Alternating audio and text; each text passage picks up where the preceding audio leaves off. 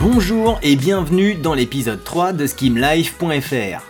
Aujourd'hui, nous aborderons les deux disciplines principales du skimboard, le flat et le skimboard de vague. Commençons avec le flat. Le flat, c'est la discipline la plus connue du grand public. En France, on en voit partout. Ce sont les jeunes skimboarders qui lancent leurs planches en bois au bord de la plage, courent après et montent dessus en glissant sur une fine pellicule d'eau pour aller le plus loin possible ou réaliser des figures. Eh bien, ce n'est pas que cela le flat. Pour la majorité de la population, le skimboard n'est connu que par cette discipline et c'est bien dommage, car le flat peut être amené à un niveau bien plus impressionnant. Certains pratiquants construisent même des modules qu'ils fixent dans le sable afin de prendre de la hauteur et réaliser des sauts et des tricks plus avancés. L'univers du flat est vaste et demande tout autant de pratique que le skimboard de vague, même s'il est nécessairement plus limité en termes de variété et de profil. Tout skimboarder débute par le flat pour apprendre les techniques de base du skimboard, la course, la montée, la glisse et les tricks. Mais certains restent dans cette discipline et développent de nouveaux tricks. Le skimboard flat est pratiqué avec une planche généralement en bois, qui peut être recouverte de mousse pour le confort et l'accroche des pieds sur la planche. Son shape, la forme de la planche, est classique, avec un nose généralement pointu et son profil très plat. Cependant, il existe d'autres formes plus originales de skimboard flat qui s'approchent plus des shapes de skate, plus manœuvrables et plus légers. Certains skimboarders utilisent également des skimboards en fibre ou en résine pour faire du flat.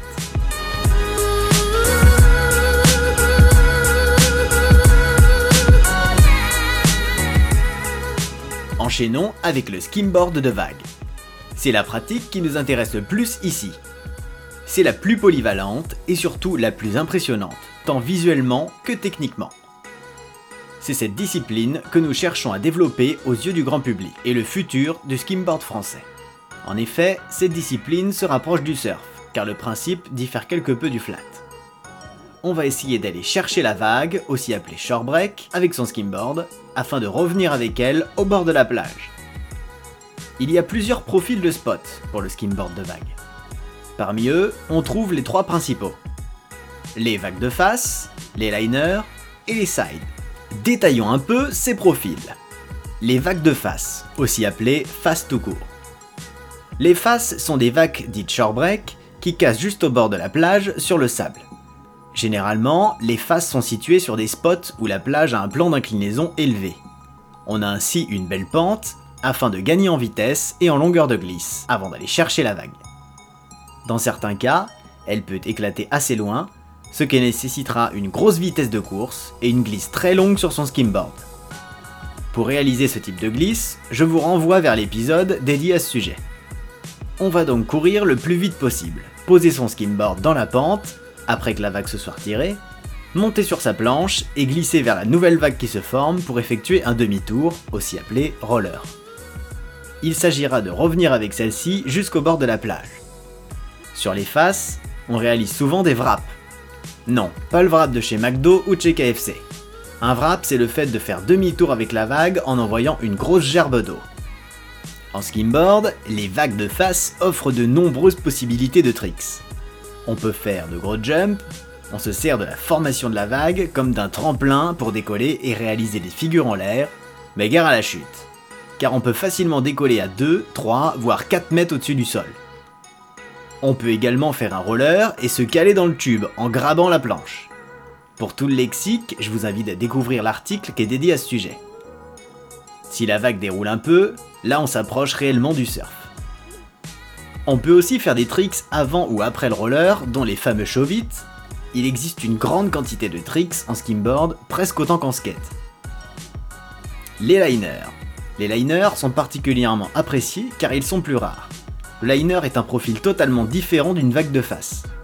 On parle de liner lorsque la vague longe le bord de la plage en déroulant sur une distance plus ou moins longue. Cette fois-ci, le profil fait vraiment penser au surf, puisqu'on a le temps de vraiment surfer la vague avec son skimboard. Pour prendre un liner, il faut d'abord comprendre comment il fonctionne. Passer du temps à analyser le plan d'eau, vous avez un super article à ce sujet. On ne partira pas de face, mais de diagonale, Pour aller chercher le pic de la vague, la partie la plus haute, de manière générale, c'est l'endroit où elle commence à déferler. On cherchera donc à atteindre ce pic pour se caler dans la vague avec son skimboard et ainsi surfer cette dernière le plus longtemps possible. L'avantage des liners est qu'ils permettent aux riders de skimmer assez longtemps, cela offre la possibilité d'enchaîner des tricks et profiter d'une super glisse. Les sides. Ce profil sont très particuliers et plus durs à trouver. On appelle side une vague qui s'est créée en venant taper une digue ou un obstacle assez haut et dur pour pouvoir repousser la masse d'eau de la vague principale.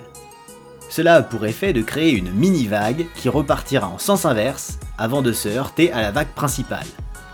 La collision est appelée backwash, littéralement traduit par remous. Il est parfois très violent. Cette mini-vague est difficile à appréhender en skimboard et possède une puissance bien supérieure à sa taille. Il faut donc s'en méfier et essayer de la comprendre avant de la dompter. L'objectif étant de prendre cette petite vague pour pouvoir atteindre la vague principale et ainsi faire une connexion entre les deux. Il faut être techniquement très bon skimboarder car le side n'a ni la même taille, ni la même puissance, ni la même direction que la vague primaire. Il faut donc réussir à trouver le bon timing et réussir la connexion pour faire un joli ride. Pour en savoir plus sur le skimboard de vague, vous pouvez lire un autre article dédié à ce sujet qui décrit de manière détaillée les différents profils. Voilà pour le résumé des deux grandes familles du skimboard. J'espère que cela vous aura plu si vous voulez plus d'informations, n'hésitez pas à consulter nos autres épisodes.